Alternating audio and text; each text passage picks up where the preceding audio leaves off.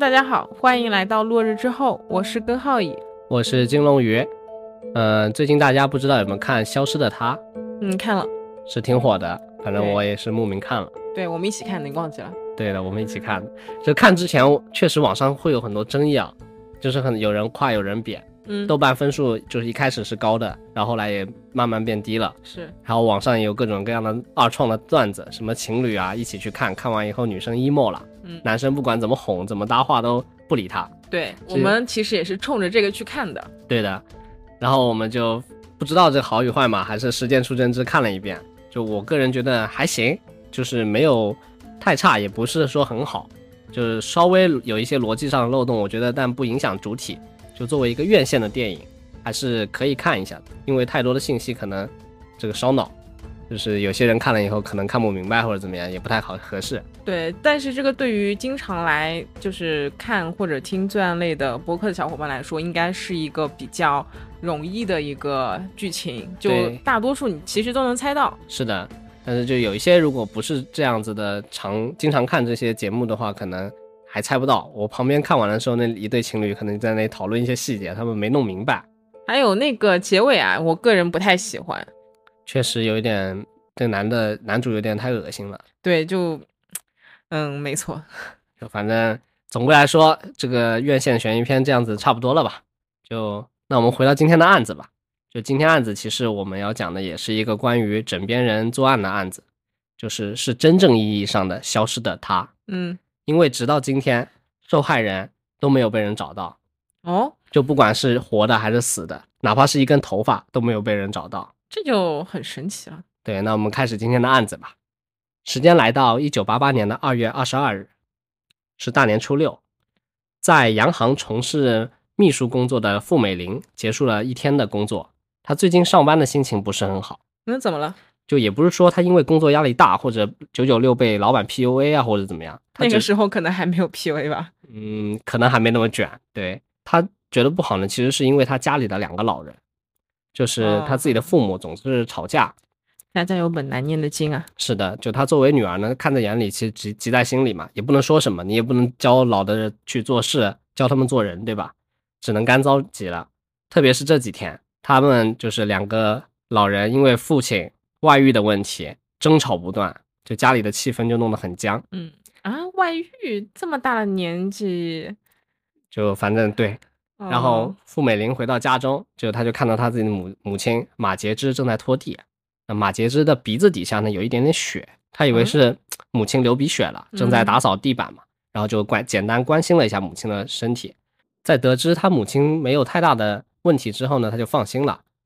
而后呢，她就去找他的父亲傅唐，就朝房间的方向去叫嘛，就喊他爸爸，怎么喊都没有人回应，他就很奇怪啊。嗯，这晚上大晚上的怎么人不在家里？于是他就问他妈妈说：“爸爸去哪儿？”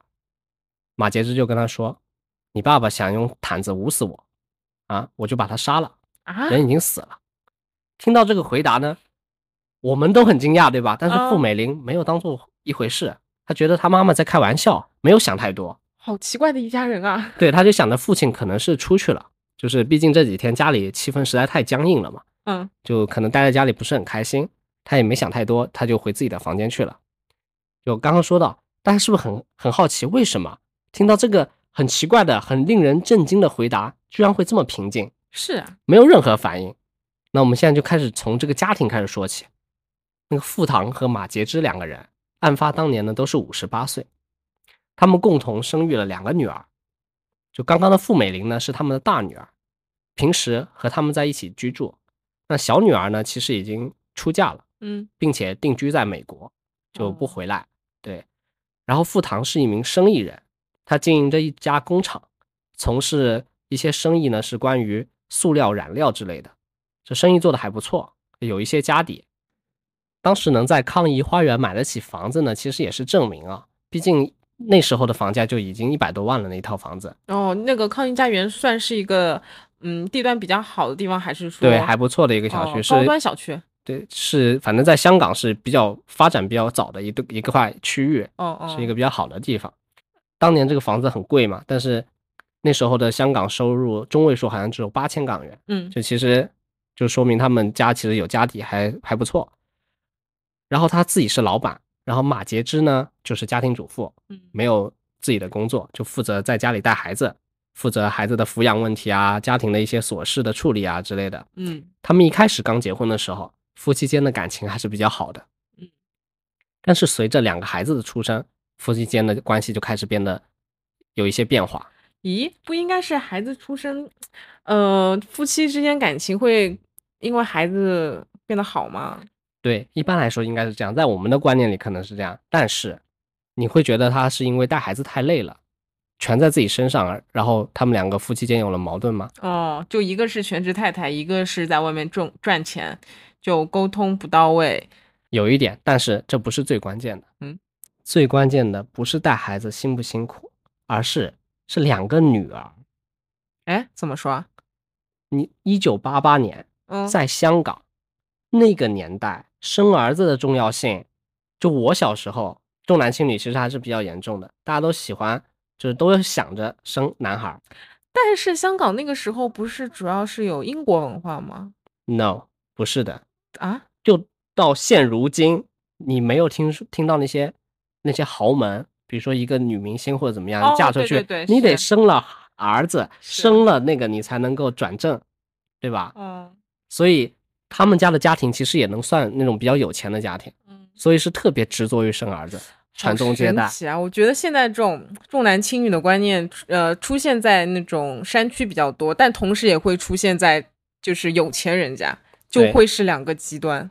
因为我觉得，嗯、在广东那边一些地区，华南那些一片，为什么那么想那个生男孩儿？其实就是有那种家族那种那种传承、那种宗庙那种感觉在里面的，嗯有祠堂什么的。其实我们北方一点的或者别的地方的，可能祠堂这种东西不太多了，或者说，呃，现在大家思想可能开化了一点，或者没有那么传统了，就会少很多。反正在那个年代，这个嗯特别重要。嗯就是因为他生了两个女儿，所以傅唐就开始对马节之有一些埋怨和责备了。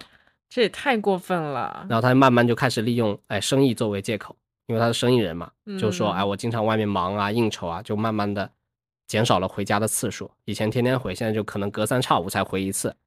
然后甚至在外边还找了别的女人，有了婚外情。太过分马杰之他一个人照顾两个女儿也不容易啊。是的，啊，面对这种情况，马杰之多次去向傅唐抱怨啊、发脾气，就这种行为想让他留下来嘛。但是其实大家都能想到，这种行为根本就换不来什么浪子回头，换来的只是殴打与家暴。还你出轨你还有理了？对，因为他觉得他自己赚钱啊，你没给我生男孩儿，对吧？因为他们那时候还不知道生男生女其实在男方，就他如果提供了 一个 Y 染色体的精子，嗯精子他可能就是生的男孩儿，对吧？他如果 X 就是女孩儿，但那时候不懂，然后就觉得你不行，你生养不出男孩儿，然后马杰之在这种身心俱疲的环境中，逐渐的就产生了一些精神上的问题，整个人就开始变得有一些神神叨叨的，时而正常，时而不正常。就整个家呢也就开始处在这种破碎的边缘，勉强的支撑着吧。就夫妻二人五天一大吵啊，两天一小吵，在这样的环境中，傅美玲生活了几十年。几十年，因为他他们现在五十八岁，他们生孩子的时候二十多岁，傅美玲其实已经长大成人三十岁了嘛，嗯，她妹妹都已经嫁人了，就听到母亲说自己杀了父亲，就肯定自也没有太上心，因为这种情况在这么多年里面已经不知道上演多少次了。她就是觉得父亲是不堪忍受了，跑到外那个外遇对象或者其他亲戚朋友家里去避避风头了，就避免这个吵来吵去的，烦死了。但是直到一个多月过去了，有一天，父亲的弟弟，也就是傅美玲的叔叔来找他，问他知不知道他爸爸去哪了，因为这个月也没见他来厂子里，工人的工资也到了这个一月一结的时候了。嗯，那傅美玲这时候才回过神来，会吧？十几年上演过无数回的情节，自己当玩笑的事情，难道真的要变成现实了吗？怎么说？就他母亲已经不止一次说他杀了他爸爸之类的，不止一次，就经常说。就是说我要他死啊或者怎么样，但是从来就没有动手过嘛。但是这一次，难道真的成我不太真的吗真的不理解，为什么这样了还不离婚？离婚？在那个年代其实也不是什么好的事情吧，就大家的思想可能没有那么开放。然后就傅美玲说啊不见了，真的不见了，以后就开始四处寻找，但找来找去都找不到。所以在一九八八年的三月三十一日，傅美玲在律师的陪同下来到了香港北角警署报案，说自己的父亲啊已经失踪了一个多月了，而且母亲马洁芝曾经提到说已经把父亲杀了。嗯香港认为这个香港那个警方认为事态特别严重，因为这不仅仅是一个失踪案，更有可能真的是一桩谋杀案，于是就交给了东区重案组进行跟进。然后经过初步的调查，警方确认了傅唐近期没有出现在任何他曾经经常活动过的区域，嗯，也没出国是吧？对，也没有就是人员外逃啊或者怎么样，各种都没有。嗯然后也没有人，没有任何与与他相关的人知道他在哪里。于是，在四月一日的凌晨一点，警方呢就前往湾仔汕头街的一个住宅房里，将马杰之逮捕，就作为这个凶杀案的嫌疑人。嗯警方逮捕马杰之以后呢，就开始了审讯。审讯过程中呢，马杰之虽然他还是有点神神叨叨，精神状态欠佳，时而情绪呢也不是特别稳定，但是他在供认整个犯罪的过程是比较详细和逻辑通畅的。就根据马杰之的供述，警方了解到了那段时间发生了什么。嗯马杰之说，在案发前的一段时间，他们夫妻二人的关系就变得越来越差了，争吵变得更加频繁。马杰之认为丈夫外面有人了，时常不归家，而且根据她的了解和调查，丈夫之前还出售了一套小的不动产，卖了二十万，但是她却没有得到她应该有的那一份，她觉得这是婚内的财产，嗯她怀疑钱都被拿去给那个小三用了。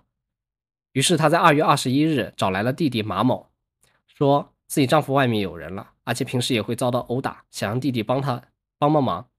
弟弟就同意了，同时帮什么忙呀？就是想要报复他，哦想要拿到钱或者怎么样。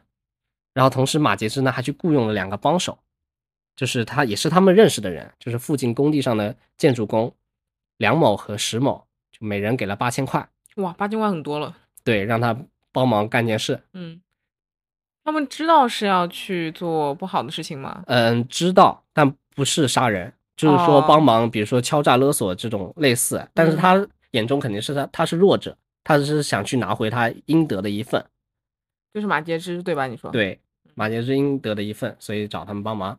啊，成功与他们约好之后呢，当天就来到了康怡花园的家中，趁着傅堂午休的时候，将其捆绑了起来，并用胶布封住了嘴巴和眼睛。嗯要求傅堂交出那笔卖房子的二十万。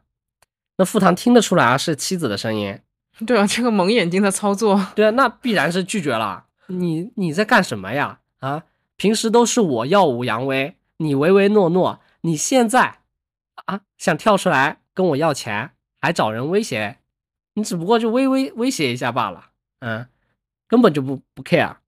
那马杰是听完以后很生气，觉得我靠，你居然一点都不当回事，你甚至也不觉得自己有问题。对，看得出来平时家庭地位的一个悬殊啊。对，那就让帮忙的三个人将傅堂的四肢绑在了床的四条支架上面，就是他那个床四周围有四个架子，是那种哦绑蚊帐啊或者怎么哦，样那种。我知道，我知道，我家以前一种老式那种床。对，然后把它绑成了一个大字，然后他也不能翻身，然后以此来折磨傅堂，同时提出了让傅堂和小三断绝关系，并且给自己几十万作为弥补的要求，嗯，但是还是被拒绝了。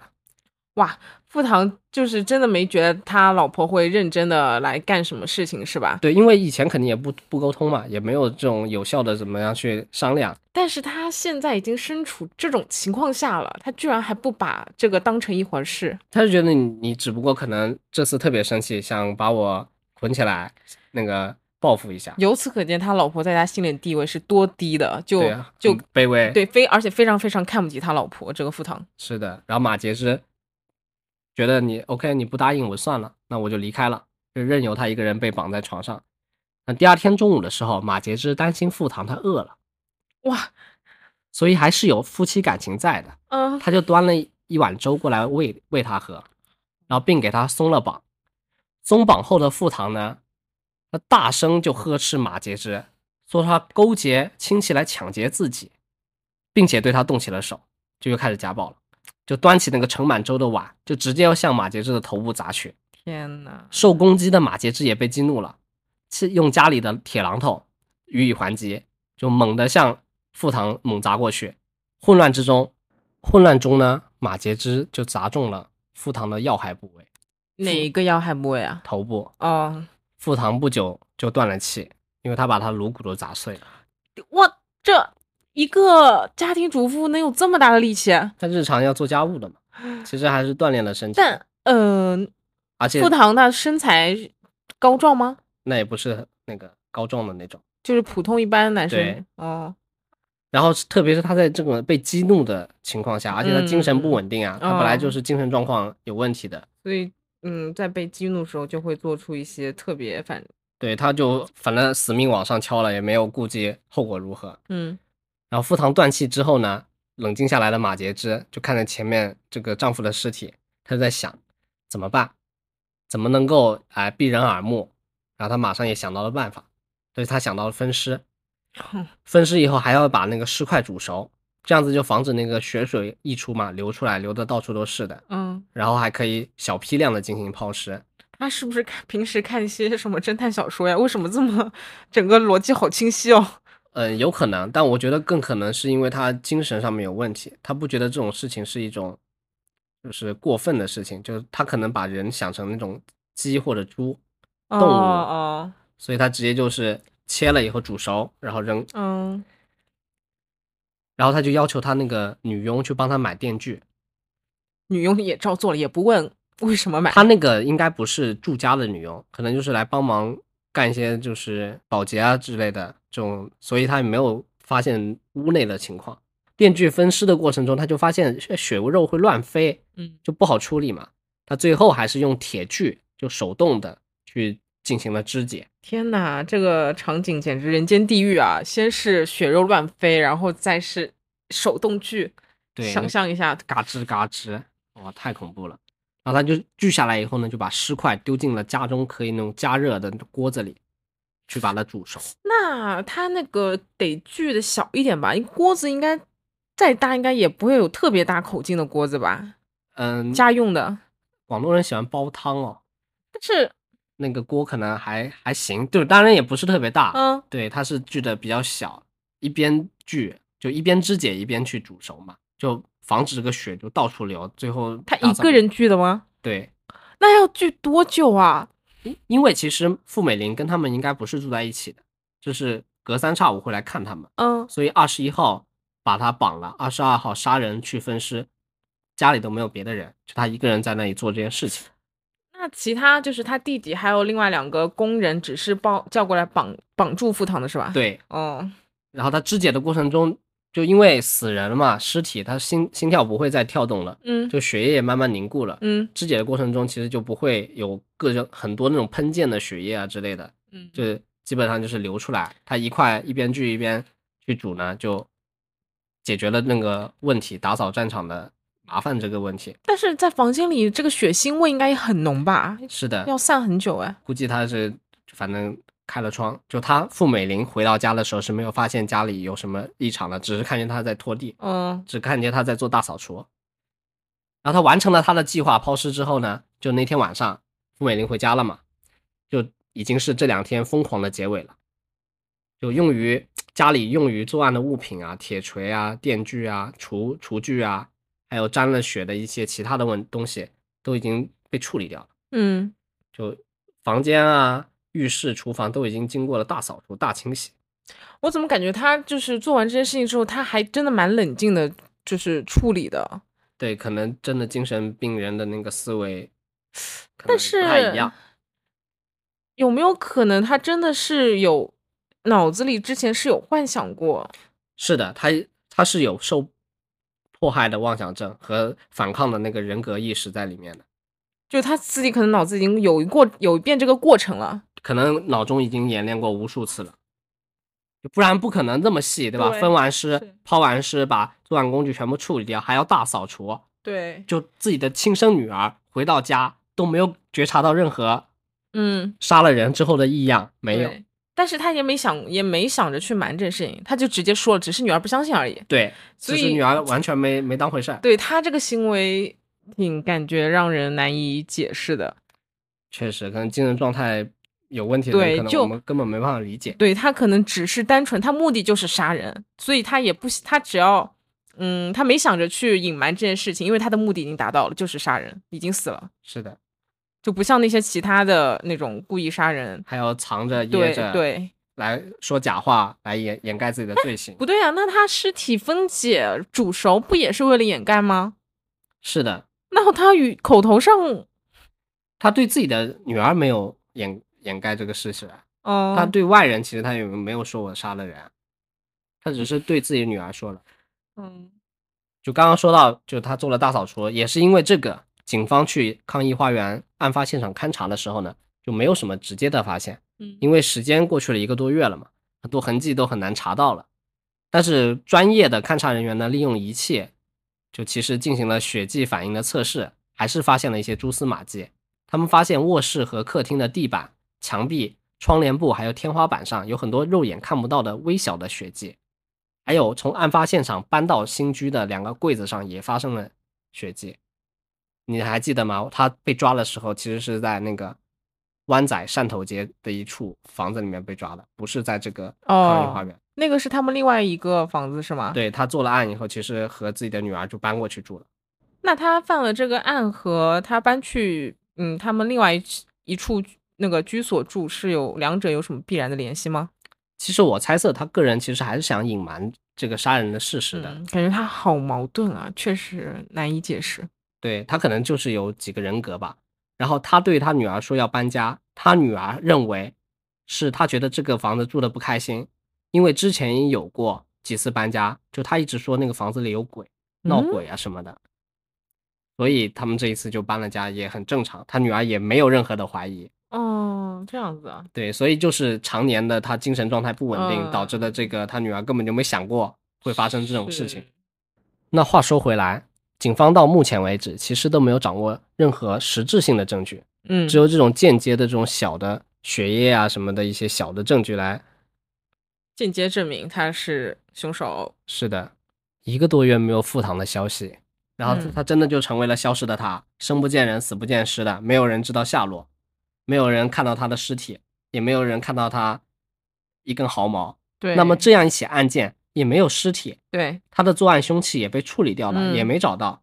目前的证据只有嫌疑人的口供，还有他配合警方调查的过程中，在自己家中拍摄的一段还原案发经过的录像，嗯，就这两个东西。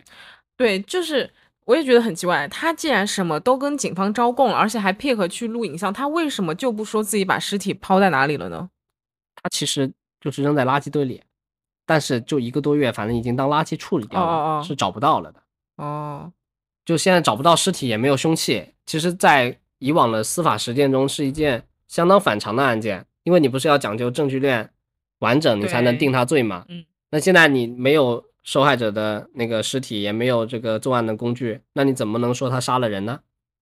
那这个案子要怎么结案呢？是的，就是现在卡住了嘛。但是最终呢，检方还是提起了诉讼。为什么呢？是因为他觉得付堂作为一个生意人，他不存在这种隐姓埋名的可能性，就不可能他是失踪完消失，嗯因为没有这个必要嘛。他又不是那种犯罪分子啊什么的，要改头换面，就是改名换姓去生活，那没有这个必要。所以长时间的不出现，那大概率其实就可以说他已经遭遇了不测。是的，加上嫌疑人的口供的完整度，还有以及家中这种大量的血迹反应，其实是可以证明嫌疑人在已经对某个人进行了暴力行为乃至杀人，所以决定他起诉他。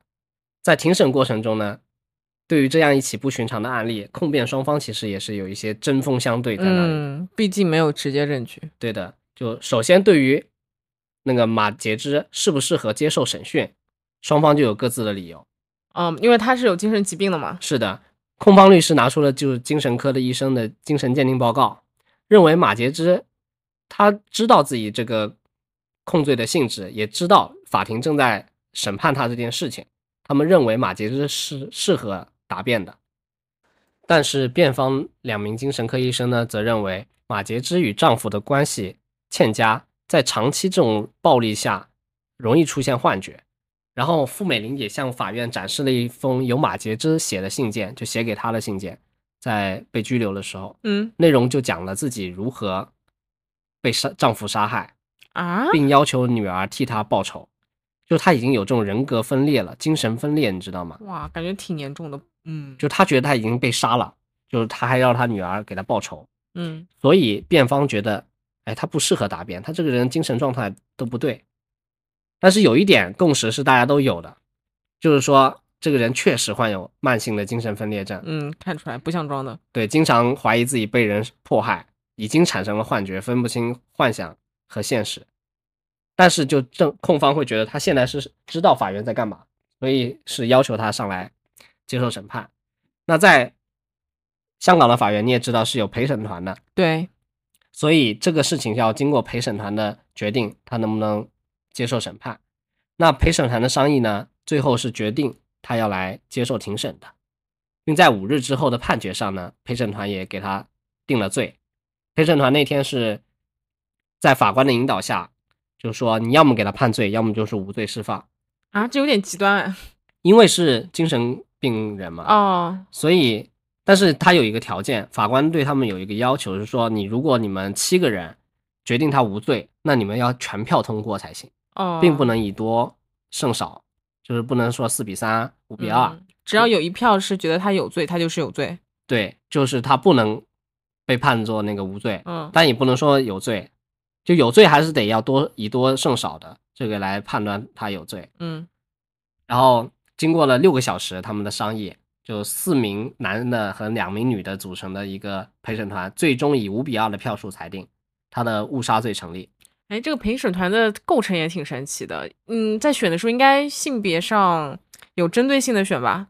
嗯，对，因为七个人嘛，嗯其实要么就是四男三女，要么就是四女三男嘛。嗯，他们这次选的是四男三女，因为受害者是对，受害者是男男性。是的，然后法官就按照陪审团的那个裁定呢，就判处马杰之无限期的进入精神病院进行治疗，就不是说进监狱，嗯而是接受治疗。在九五年底，也就是七年之后，马杰之接受了七年的治疗，医生认为他的精神状态已经康复了，嗯所以就释放他回归了社会，就没有让他继续坐牢。嗯然后除此之外，不是之前还有三个同伙嘛？嗯就这三个同伙呢，其实也被判了刑。他的弟弟呢，就是因为非法那个拘禁，嗯就是这个轻判两年两个月。嗯，这是要判的。对，然后其他两个人呢，就因为犯案时他其实是来帮忙的那种，就是没有说我来抢劫或者说我来杀人，但是帮忙你这也是做坏事啊。但是他主观没有恶意嘛，他就说我是来帮朋友什么的，然后并且没有携带武器啊什么的参与杀人，就不是什么职业罪犯。在律师的辩护之下呢，觉得他这个日后重犯的可能性不大。嗯然后之前已经被关了两个多月了，就是接受审判之前，嗯，因此呢也没有被判，就是说当庭释放了，就判了个缓刑。这个哦，这个我觉得有点，就算你说你是来帮忙的，但是你看到你要将要做什么的时候，你就知道你该不该做，但是他们还是做了。但是他们其实也就是绑了个人，也没去要钱，也没去干嘛。但如果是我，我也不会做。他们很多很大一部分原因可能也是为了钱，就是他只是为了八千块嘛，对，八千块港币那时候真的很多，对于一个工人来说对他一个至少是一个月工资嘛，嗯甚至还可能是一个多月、两个月的工资。是。然后反正至此这个案件就结束了。就这个案子其实后来就被媒体评为香港十大奇案之一。哦，我们那个之前讲过一期是也是什么香港八呃十大奇案排名第八，这不是一个排行榜哦。嗯、不是，那个是哦电台什么奇案，这个是香港十大奇案。香港好多这种榜，好多这种奇案。因为嗯，娱乐新闻这种八卦新闻，其实在香港还是很流行的吧？就大家都很喜欢看这种啊地摊文学、故事会这种感觉，就以讹传讹，就大家都喜欢这种血腥、色情啊这种乱七八糟的事情，茶余嗯饭后的谈资吧。反正就是因为这样，受受关注度其实也很高。那可不，一九八八年哇，这么夸张、这么血腥的一个案子，关键是煮熟了，这个是特别对，离谱的一件事情。一般你分尸分完你就抛了嘛，嗯，不可能去煮熟。就一般来说，其实你作为一个人，你在杀害同类的情况下，你是很难想的去会把它煮熟的，因为它毕竟不是鸡鸭鱼肉这种。那说回来，因为关注度很高，这案发地点的房子呢，也被媒体和市民和其他的那种灵异爱好者描绘成了香港最猛的凶宅。哦，对，就香港很喜欢这种有很多这种那个灵异的综艺节目，嗯，非常多，还有什么鬼屋，呃，什么实录啊这种类似的。对对对，就是这种恐怖的这种。综艺，对，B 站上有很多，但是我我不敢看，我。对他们其实氛围感把握的很好，就你看进去会特别吓人。嗯。是的，然后就是因为刚刚说到它变成最猛的凶宅了嘛，你也知道凶宅这种东西是很掉房价的，是在哪儿都很掉。对，特别是在香港这种比相对比较迷信的一个社会环境下，是的，然后不光是他自己的房价影受到了影响，他周围一整层，他周围的那些全部都受到了影响。就凶宅，你买凶宅是不能贷款买的，你知道吗？嗯就是银行不会给你贷款，不会给你按揭，就是你要去买的话，只能全款买。嗯所以基本上就算打折了，这个房子还是很难卖出去。嗯，而且它上下层我觉得都也会牵连嘛。是的，因为毕竟太凶猛了，嗯你杀人分尸还碰尸，太离谱。另外还有人就是在零八年的时候还想去探访这家人，就是你说的那种综艺节目，嗯嗯，想去探访他们这一家人，去了曾经的工厂，还有这个案发地点，都没有找到任何线索。就你怎么去找人，大家都好像忘记了这个人一样。就随着这个时间的推移，就曾经这个很火爆香港的这么一件事件，也慢慢的淡出了人们的视线。时间真的能抹平一切。是的，那到这这个案子就这么结束了。嗯，这个案子我觉得最根本的一个矛盾，首先是这个富堂的观念问题，他们夫妻两个人的三观其实不可能不太一样。，对，不太合。嗯但这个富堂他只要只生男孩的这个观念非常有问题。嗯呃，其次呢，就是可能因为他俩就因为这个问题，他可能就不怎么回家了，然后呃，因此呢，他们之后的生活就越来越割裂。一个是全职家庭主妇，在家里照顾孩子、处理家务；一个是在外面谈生意或者在那里花天酒地，就完全已经没有交集了。是的，他们那一次就像两条线相交的就那么一个点，是，然后就是结婚前后的那一段时间。然后那个呃，马杰之呢，他想要嗯博取富堂的关注关注关注度嘛，嗯，所以就不断的跟他吵跟他闹。是的，但是这其实就是反而会把那个对方推向更远。对，推离自己。对，然后傅堂他也没有关心自己的妻子平时的一些呃有什么问题啊，呃心情好不好啊，这种都根本不在乎。所以就是这两种原因，就是很多很多原因，让他们这个亲密关系逐渐破碎，最后走向了这么一个结局。关键还家暴。其实如果不打的话，可能慢慢精神上冷淡了，就孩子维系着这家庭也就算了。对，就家暴。实在是不能理解，你怎么出轨了还有理由家暴呢？你可以选择跟他离婚啊。离婚了要分钱分财产，他是生意人，太这个利精致的利己主义啊，这个生意人。是的，所以他没有办法做这个东西，然后就你说他冷冷淡他就行了嘛，还要动嗯手，直接把人家打出精神病了，这就很难受。是的，就这个案子，以及消失的他，还有其他的一些杀害枕边人的案件呢，其实我写的时候我就在想，到底为什么是什么东西啊，让这种昔日恩爱的夫妻啊，能够最后走到这种家破人亡的结局？嗯，我认为矛盾的起因就是那种生活的琐事。是，就当初两个人谈恋爱的时候啊，多开心，情人眼里出西施嘛，嗯，然后也不会朝夕相处，他们共同的经历基本上就是美好的，去哪里吃饭，去哪里玩，嗯，对吧？又又去和谁谁谁朋友一起聚会了，就很开心，然后距离产生美，那时候的爱情就就可远观而不可亵玩嘛。但是结婚之后，那必然要朝夕相处，那除了快乐，剩下的就是柴米油盐酱醋茶，各种琐事，各种矛盾和摩擦。就你如果和一个人相处的不是很很久，就磨合的不是很好的话，你很难免会在这种东西上产生分歧。是，那最后的西施就变东施了呀，然后曾经哪哪哪都好的伴侣，最后就变成哪哪哪都不好的冤家了。对。但是《消失的她》里面明主要是呃女生遇到了不好的人，就是没有及时发现她的一些呃嗯不良的嗜好，然后也没有就被他的伪装给欺给欺骗了。然后那个男的其实也没有跟他沟通，对，就如果他真的能够诚心诚意的说，我和你以后真的要在一起，我要真的要戒赌，我真的欠了很多钱，那我们想一个什么样的办法去解决嗯，那可能就不会走到那个最后的那个惨剧。对这个这这一方面的亲密关系的呃凶杀，可能就是另外一说，主要是性那个伴侣当中其中一方的人格有问题。嗯，那就是相处的时间不够嘛，他们共同的一些经历只能说明一些很小的点，但很多东西他不了解嘛。那可能也是陈思诚拍的有问题。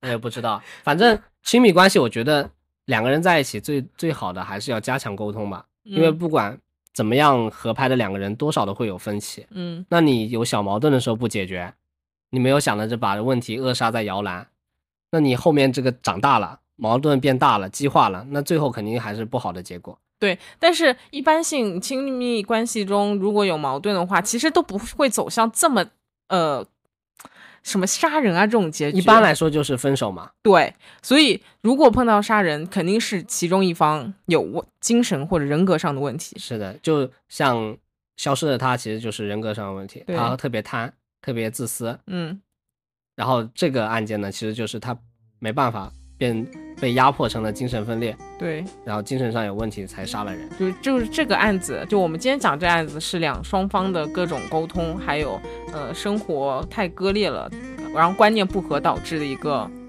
是的，反正总的来说就是你遇到问题了，你就要去解决嘛，从从小问题开始解决，别把它堆成大的，嗯，对吧？啊，希望大家都能够处理好自己的感情问题。对，所以其实我有时候在路上看到那个头发花白的那种老妻老老夫妻还手牵手，或者是一起出去吃饭，让我感觉会特别的美美好。是的，包括那个《泰坦尼克号》上最后那段时间，最后就电影最后结尾的时候，有一对老夫妻躺在床上，就是抱着，然后那个等待死亡，也让人感觉特别美好。泪目。是的，我希望大家都能够拥有这样美好的爱情吧，就是与自己另一半有问题的时候都及时沟通和处理。嗯，然后也要在谈恋爱之前，你要确定这个人没问题，，对确实要一个比较全面的去评价这个人，对去观察这个人。对，不能恋爱脑，不能吃颜值啊或者什么片面的一些东西，还是要全面一些。是，啊，希望大家都都有那个什么甜蜜的爱情，好吗？那我们本期到此结束，然后下期见，拜拜。拜拜。风中风中，心里冷风，吹失了梦。事未過去，就已失蹤。此刻有種種心痛，心中心中一切似空。